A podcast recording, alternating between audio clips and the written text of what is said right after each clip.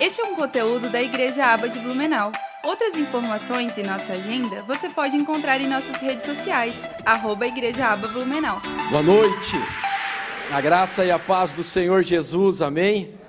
Quero agradecer ao pastor Tiago, toda a equipe de pastores pela honra, prazer de estar com vocês desde ontem e podem acreditar que eu também estou sendo abençoado por estar em comunhão com essa igreja linda e maravilhosa que é a Igreja Aba. Eu quero, sem demora, convidar você a abrirmos a Bíblia em Atos dos Apóstolos, capítulo 14, versículo de número 8. Atos, capítulo 14, versículo de número 8.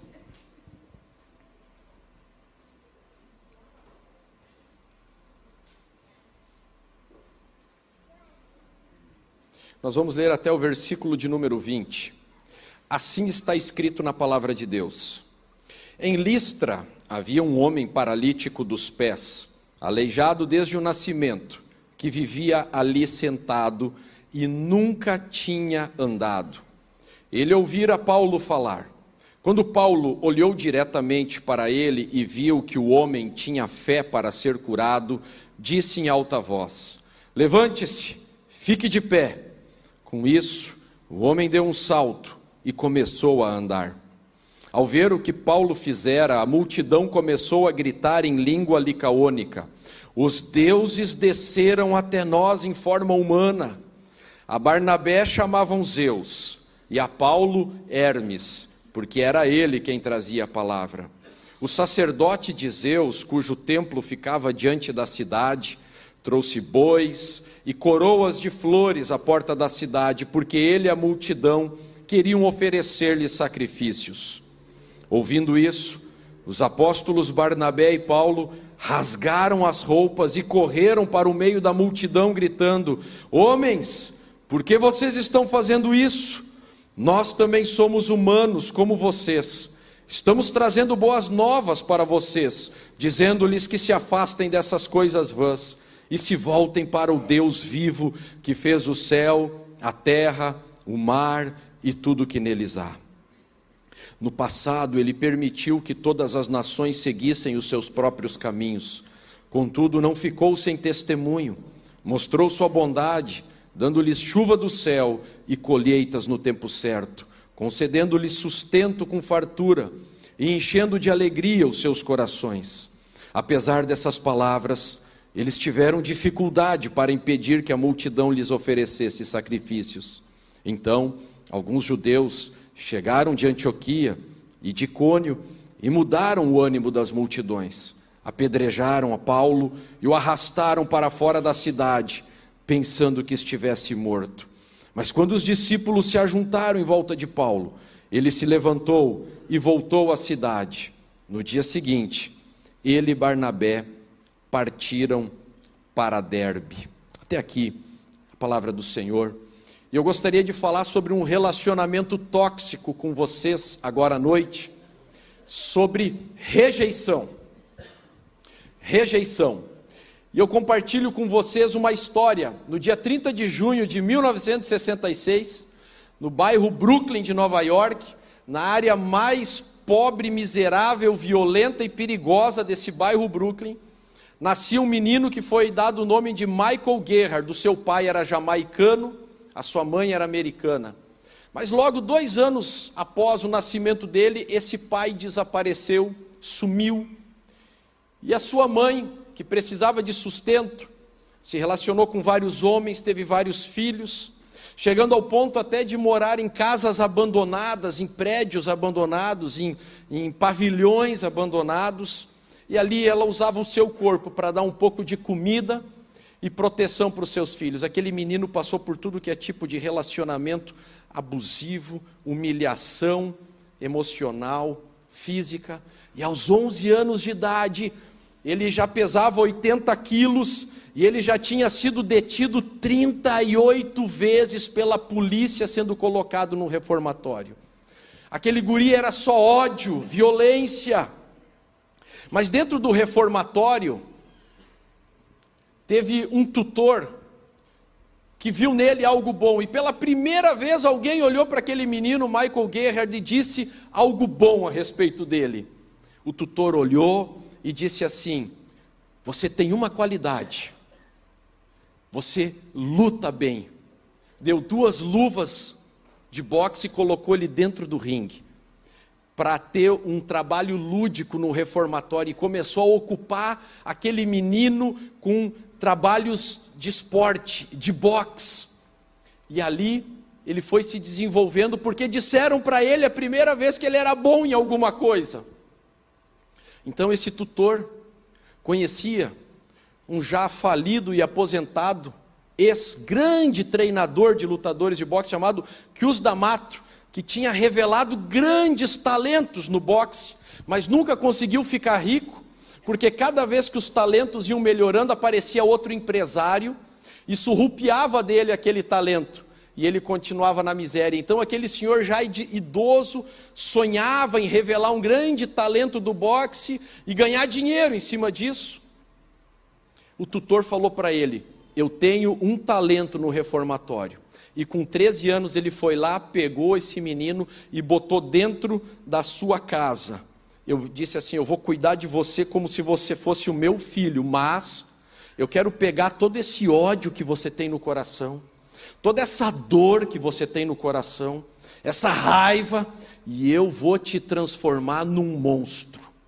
O mundo está para ver um monstro igual a você. Quando eu te soltar no ringue, você vai para cima e você faz com as pessoas que estiverem no lugar do adversário tudo que você tem vontade de fazer com quem te feriu, com quem te rejeitou, com quem te humilhou, e com 18 anos o Mike Tyson já estava vencendo é, campeões mundiais de boxe. Ele teve 50 vitórias durante a sua vida, 44 nocautes. Dos 44 nocautes, a maioria foi antes de um minuto. Ele tinha 1,78 de altura, 1,80 de envergadura, sua envergadura era muito pequena.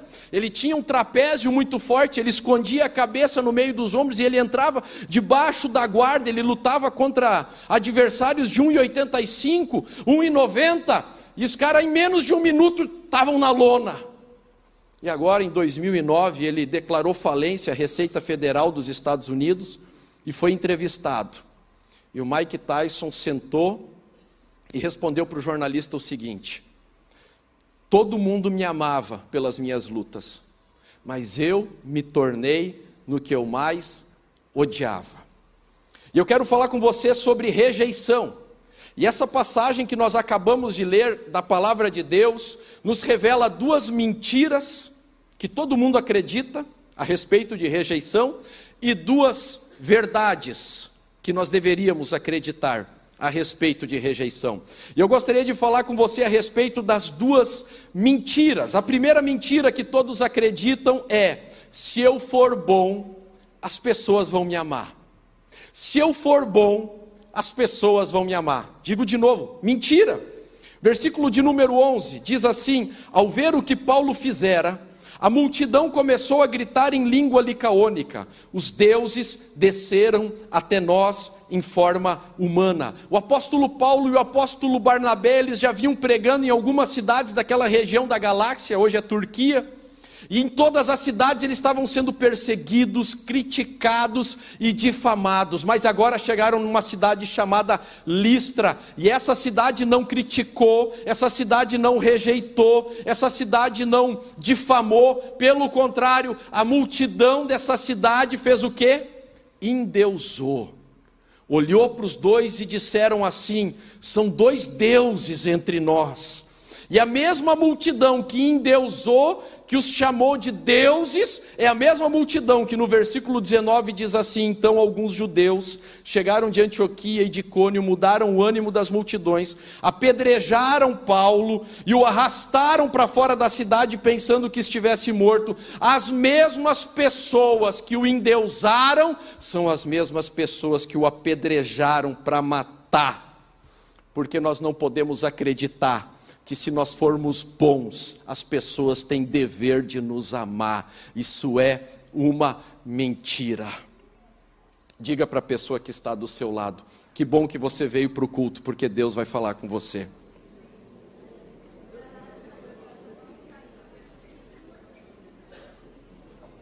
Sim, o apóstolo Paulo chega naquela cidade junto com Barnabé e eles pregam o amor de Jesus, eles pregam o evangelho, e havia uma pessoa que nunca tinha andado por causa de uma porta... ele portava uma deficiência desde a sua nascença, mas ele também ouviu o evangelho. O apóstolo Paulo olhou nos olhos dele e viu que ele começou a ter fé na cruz, ele começou a ter fé na ressurreição, ele começou a ter fé em Cristo. E o apóstolo Paulo disse para ele: "Põe-te em pé".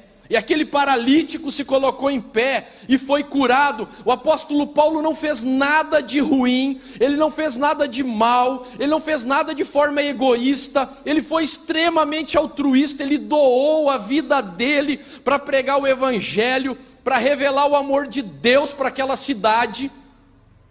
Mas ele foi endeusado e depois foi apedrejado. Sim, é mentira se nós formos bons as pessoas vão nos amar. E enquanto nós acreditarmos nesse tipo de mentira, nós vamos sofrer durante toda a nossa vida. E algumas pessoas, inclusive, estão num estado de depressão, porque elas acreditam que se forem boas, as pessoas terão que amá-las. E quando o amor não vem, quando a resposta do amor não chega, a gente se pergunta, mas por quê? E nós achamos que a vida é muito injusta por, por, porque as pessoas nos tratam dessa forma. Nós não entendemos porque as, acontecem essas coisas na vida, mas simplesmente porque acreditamos numa mentira a respeito da rejeição. O apóstolo Paulo, o apóstolo Barnabé, eles não tiveram problema nas pessoas o criticarem, e eles não tiveram problema com as pessoas o endeusarem porque eles sabiam quem eles eram em Cristo Jesus. Diga amém. amém. A segunda mentira, a primeira você lembra? Se eu for bom, as pessoas vão me amar. A segunda mentira, se as pessoas me amarem, eu serei feliz. Mentira. Se as pessoas me amarem, eu serei feliz. Mentira. Versículo de número 18: apesar dessas palavras, eles tiveram dificuldades para impedir que a multidão lhes oferecesse sacrifício. Apesar de todo aquele endeusamento, a multidão olhou para Barnabé e disse: Ele é Zeus. Zeus é o Deus maior do panteão grego. Olharam para Paulo, que era o que mais pregava, e disseram: Ele é Hermes. Hermes é filho de Zeus, com uma outra deusa terráquea, e Hermes, ele é o mensageiro do inferno, é o deus da criatividade, é o deus da indústria, é o deus do sucesso. Ele é figurado por um homem que tem um capacete com duas asinhas. Aliás, inclusive tem um super-herói que é baseado no Hermes, que é o The Flash. E se você, como eu, é daquele tempo que a gente comprava aquela borracha na escola, você lembra daquela borracha branca chamada Mercur? Isso fala muito sobre a sua idade. E você lembra, se você a sua memória visual vai trazer de novo, quem é que estava na foto? Era exatamente a foto de perfil do deus Mercur, Mercúrio, porque para os romanos Hermes era chamado de Mercúrio. E a minha cidade, o meu município, o Rio do Sul, que é a cidade do, da indústria, a cidade do sucesso, a cidade da prosperidade, como se autodenomina o município, tem na bandeira de Rio do Sul esse deus Hermes. E é engraçado, porque é uma cidade onde as pessoas chegam e prosperam muito. Todo mundo que trabalha prospera, enriquece, o seu negócio explode. E depois que o negócio explode e está indo bem, que a pessoa sai de uma de um nível econômico, de um nível social para um maior, a pessoa começa a ter nojo do próprio trabalho. Depois que a pessoa alcança, conquista o que ela tanto queria, ela diz assim: Eu não tenho mais vontade, agora eu quero vender, agora eu quero me desfazer. É engraçado, há uma legalidade no mundo espiritual e nós temos visto isso, mas sobre você está o sangue de Jesus. E que nós percebemos que o apóstolo Paulo, ele olha toda aquela adoração, vamos trazer bois, coroas de flores, e vamos servir, vamos adorar esses deuses em forma humana, e ele não tem problema em rasgar as vestes, em correr no meio da multidão e dizer: parem com isso, eu sou igual a vocês. Ele não teve problema de correr o risco de ser repudiado, porque ele sabia que aquele amor não traria felicidade, que aquela opinião pública, que aquele amor coletivo que estava indo em direção a ele, não traria felicidade para ele, por isso que ele poderia lidar também com as críticas, ele podia lidar com o repúdio das pessoas, porque ele não precisava de aceitação, ele não dependia daquilo para ser feliz.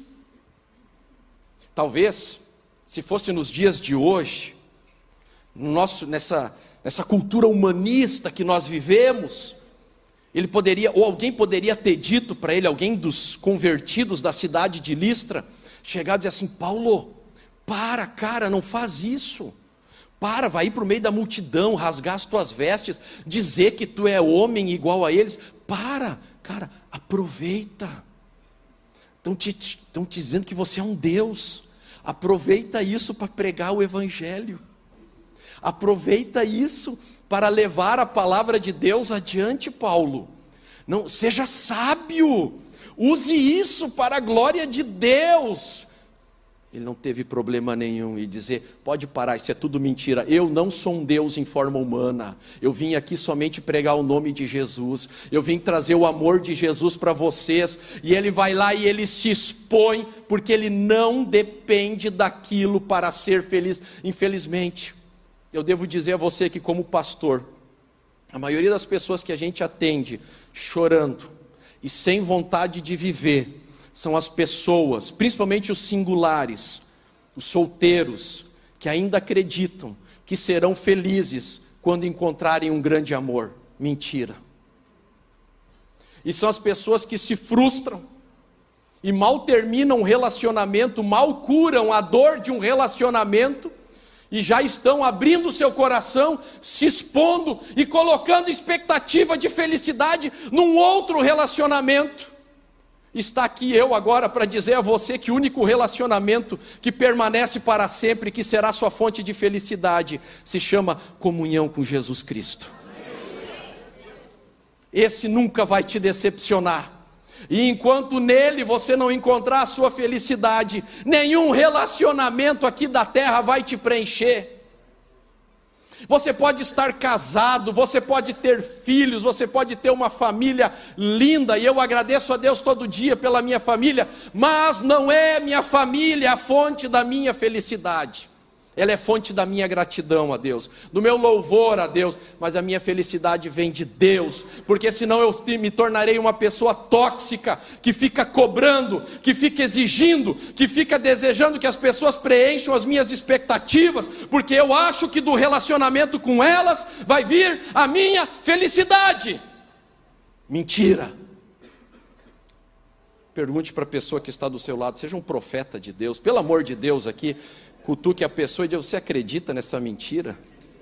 Se você está casado, pode falar para tua esposa, pode falar para o teu marido: Eu sei que você não tem o poder de me fazer feliz, só Deus. Eu acho que eu estou desconstruindo sonhos hoje à noite aqui. Mas quando terra chamando, vamos, terra chamando, mas quando a realidade bate na porta, e você estiver preparado para ela, vai doer menos, ela não te joga no chão, ela não te nocateia. Pode acreditar, querido. Duas mentiras. Primeiro, se eu for bom, as pessoas vão me amar. Segunda mentira, se eu for amado, eu serei feliz. Eu quero compartilhar com você agora duas verdades a respeito de rejeição. Veja comigo os versículos 12 e o versículo 14 da palavra que nós lemos. Observe ali na Bíblia. A Barnabé chamavam Zeus e a Paulo Hermes, porque era ele quem trazia a palavra. O sacerdote de Zeus, cujo templo ficava diante da cidade, trouxe bois e coroas de flores à porta da cidade, porque ele e a multidão queriam oferecer-lhe sacrifícios. Ouvindo isso, os apóstolos Barnabé e Paulo rasgaram as roupas e correram para o meio da multidão. Primeira verdade: o medo da rejeição escraviza, mas o amor a Deus liberta. Sim, queridos, você, quando você é livre e quando você sabe quem você é, você não precisa mais ficar mendigando dos outros um pouco de atenção. Você não sofre tanto quando os outros não dão a atenção que você espera. Quando as pessoas não te compreendem, quando as pessoas nem valorizam os seus sentimentos, o que você compartilha com elas, ou as pessoas não valorizam a sua presença, por quê? Porque você sabe quem você é. E o que nós acreditamos é, querido, que quando nós somos amados por Deus, nós somos livres. E quando eu vejo esses homens correrem contra a opinião pública, esses homens correrem contra toda a admiração, eles trabalharam para desconstruir as expectativas, eles fizeram questão de decepcionar aquelas pessoas que estavam iludidas, achando que eles eram deuses. Por quê? Porque o amor de Deus nos nossos corações nos liberta mas as nossas carências nos escravizam. Não são as pessoas que são ruins com você, não são as pessoas que são manipuladoras, não são as pessoas que te usam, são as suas carências que te colocam na condição de escravo das pessoas. Existem necessidades básicas na vida: comida, bebida, e ter um lugar para onde dormir. E depois disso, a coisa que nós mais precisamos, que a natureza humana mais anseia, se chama aceitação, ser aceito. A rejeição, ela é uma ferida, é uma arma diabólica, é uma ferida na alma, é um punhal que Satanás tem e ele coloca dentro da alma das pessoas, e ele não coloca e tira, ele não apunhala, ele mantém ali dentro, e ele vai mexendo com os teus sentimentos, e tem pessoas que já sofrem há anos dentro da sua alma por causa da rejeição. E eu digo para você, não tem como dizer, eu sei que você vai ouvir em alguma rede social alguém dando uma palavra para você, para você não ter expectativa, para você não esperar nada das pessoas, para você, se você fizer isso, você tiver essa, esse mindset, você vai sofrer menos, se você tiver essa seguinte mentalidade, eu vou dizer para você, tudo mentira também. A única verdade é que o amor de Deus diz quem eu sou, e depois que eu sei quem eu sou, as minhas carências são supridas nele, e depois disso eu posso abençoar pessoas, e eu não sou mais escravo da atenção, a minha carência não dirige mais as minhas escolhas e as minhas decisões, porque agora eu sei que na cruz do Calvário eu fui amado e sou amado para sempre. E aquele que me ama não muda, ele é o mesmo ontem, hoje e para sempre. Aleluia! Você podia cutucar a pessoa que está do teu lado e dizer: "Olha quanta indireta para você nessa mensagem hoje".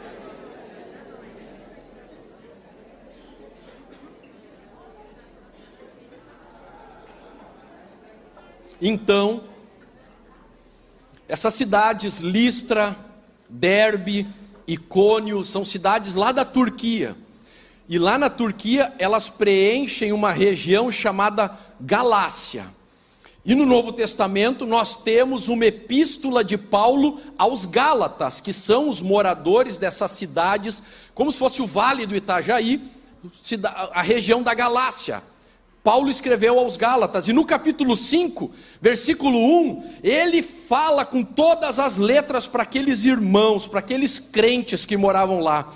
Foi para a liberdade que Cristo nos libertou. Portanto, permaneçam firmes e não se deixem submeter novamente a um jugo de escravidão. Sim, eles receberam aquela carta, leram aquela carta, e lembraram do que Paulo fez publicamente. Ele não se subjugou, não se deixou debaixo de um jugo de escravidão. Uma pessoa verdadeiramente livre, ela não tem mais problema com a opinião dos outros, ela não tem mais sofrimento com a sua reputação, porque reputação é o que as pessoas pensam de mim, caráter é o que eu sou quando ninguém está olhando. Você pode ficar sem reputação por causa dos outros, mas você nunca ficará sem caráter por causa dos outros, porque o caráter depende somente de você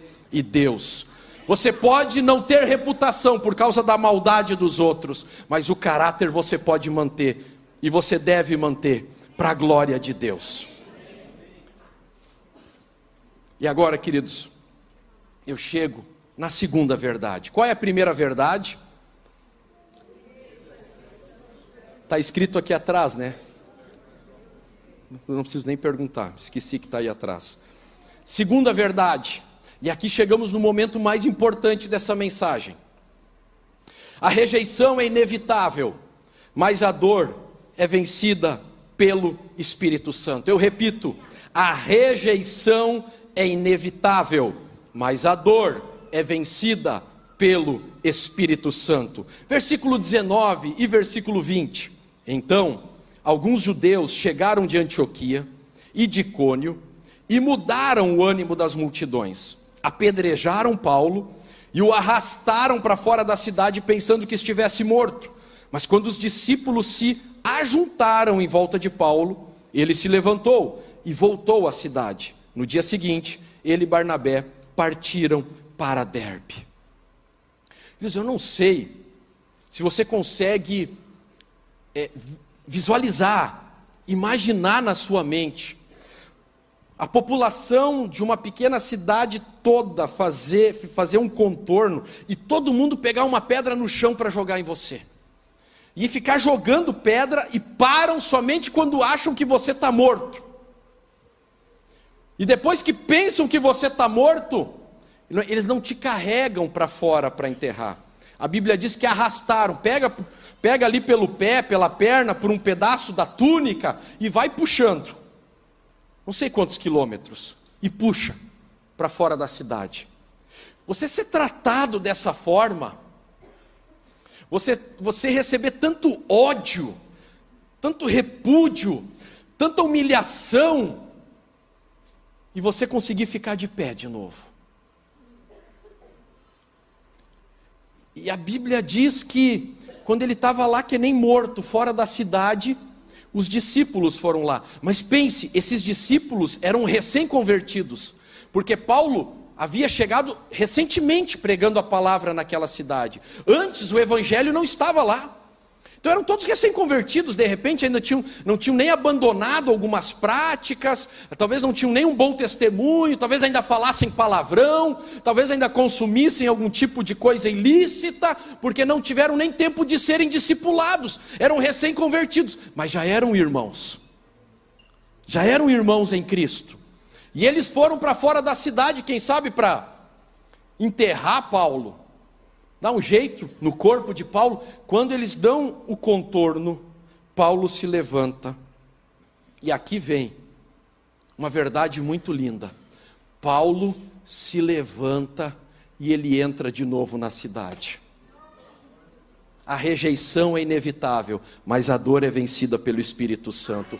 Porque, meu amigo, se fosse eu aqui e eu tivesse a chance de ficar em pé depois de ter levado uma tunda de laço, eu, ó, me mandava para outro lugar. Não queria nunca mais andar dentro daquela cidade, não queria nem lembrar o que aconteceu lá. Não queria nunca mais ver a cara daquelas pessoas. Mas um homem que tem o Espírito Santo, a palavra de Deus, para curar a dor do seu coração, ele entra de novo.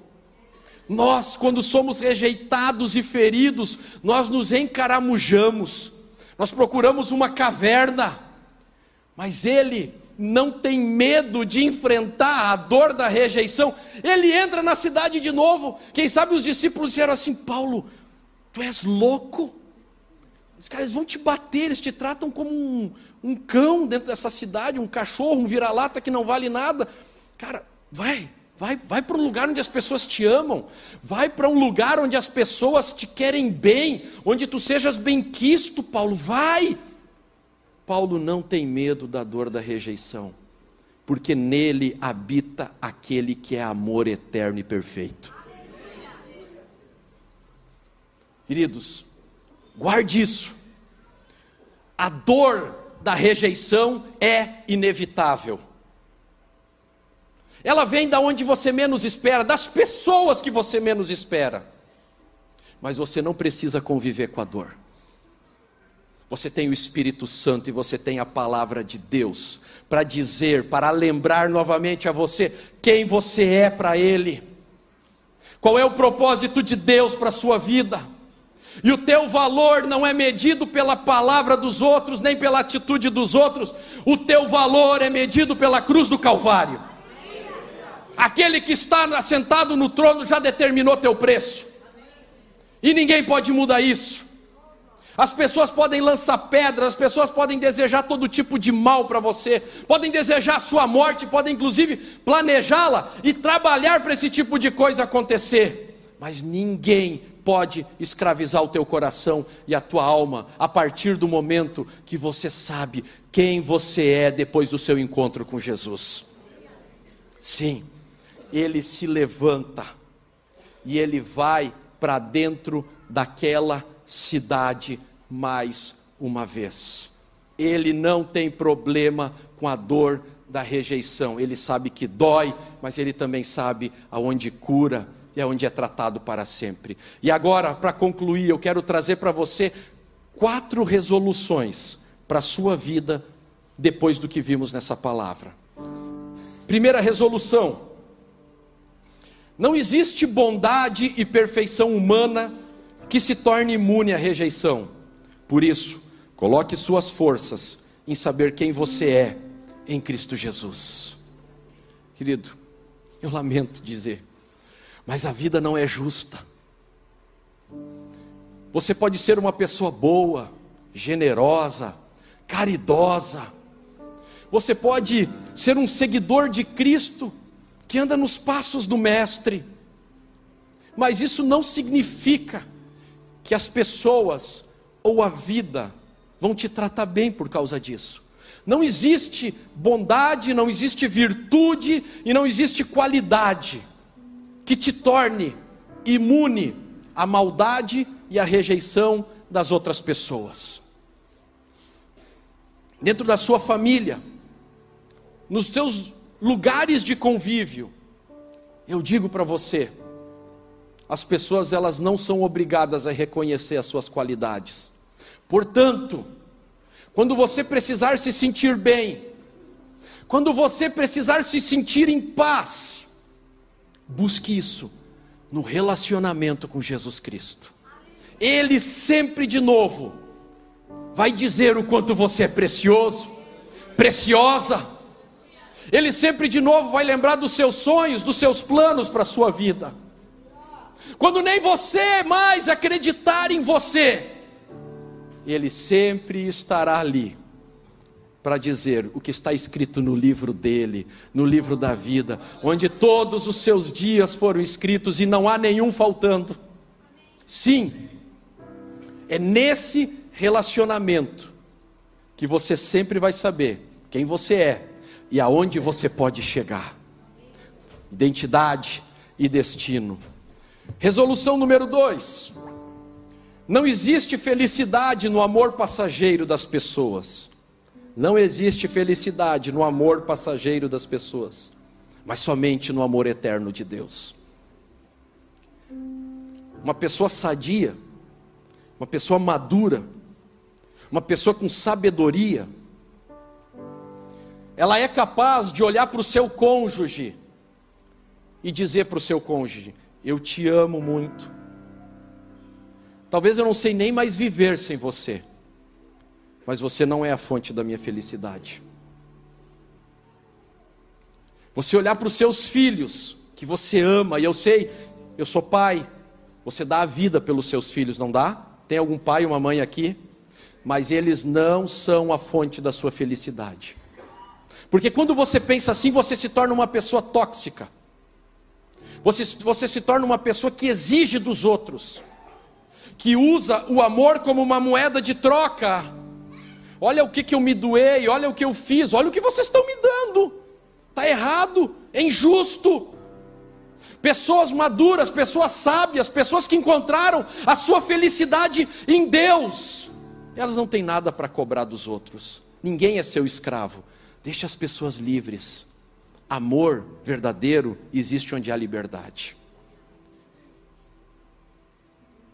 Seja profeta de Deus agora e diga para a pessoa que está do seu lado: ainda bem que você veio para o culto, olha quanta indireta para você.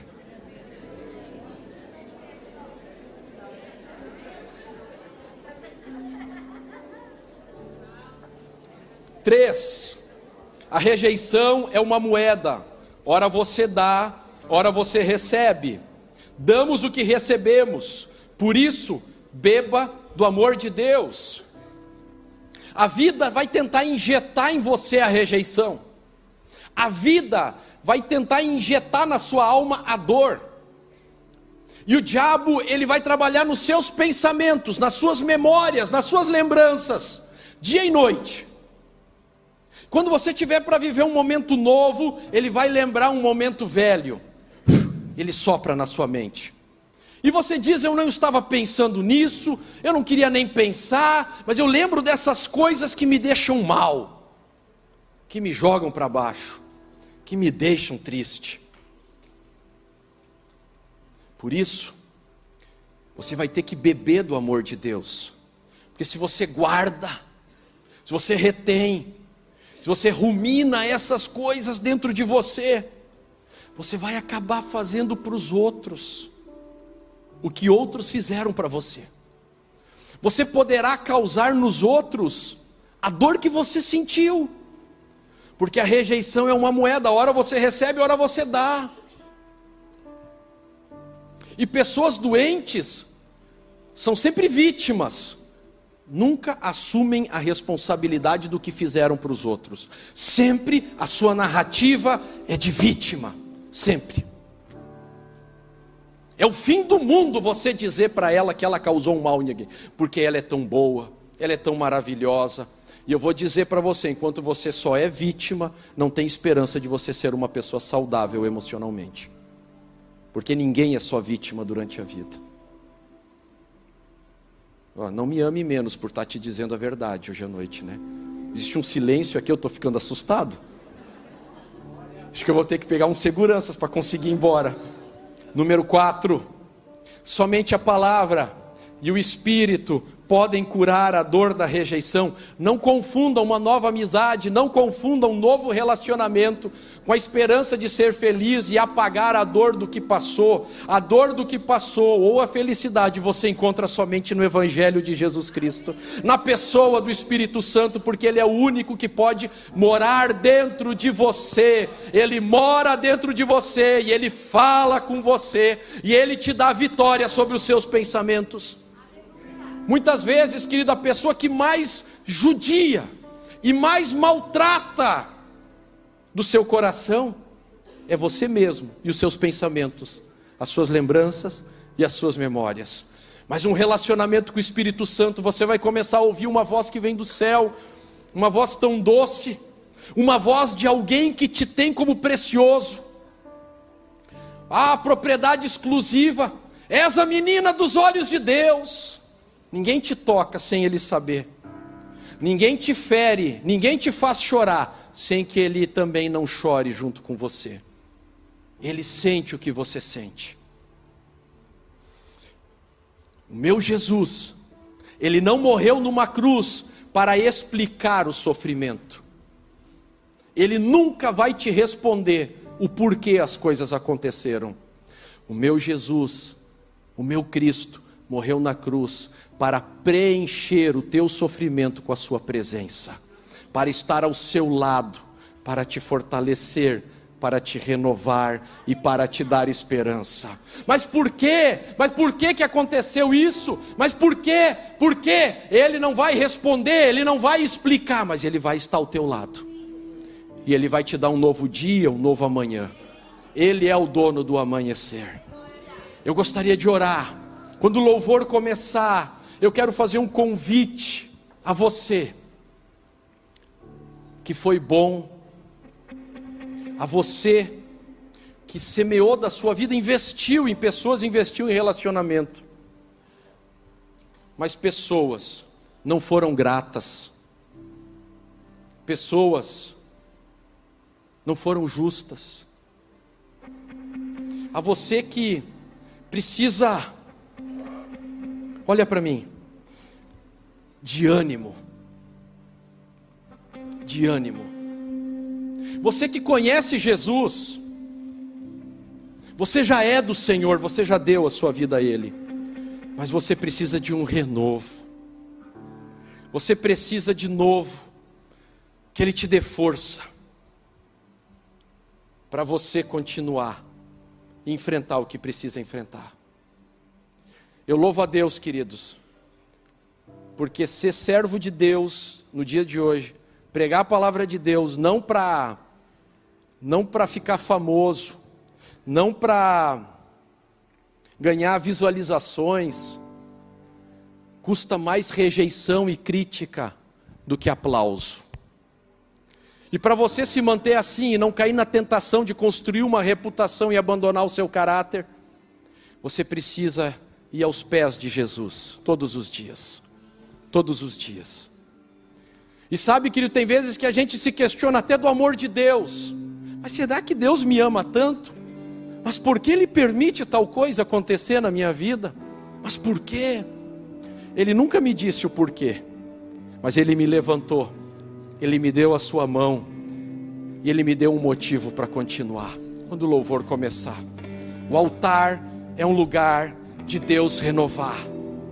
Nós vamos orar e esse ambiente vai ser um ambiente de força, de cura e de restauração, quem sabe. Pode vir à frente. Este Louvor é pode começar. da Igreja Louvor pode de Blumenau. começar. E para Louvor pode em vídeo, começar. é só procurar Louvor em nosso canal começar. do YouTube. Louvor Outras pode começar. informações e nossa agenda você pode encontrar em nossas redes sociais, arroba Igreja Aba Blumenau. Que Deus te abençoe!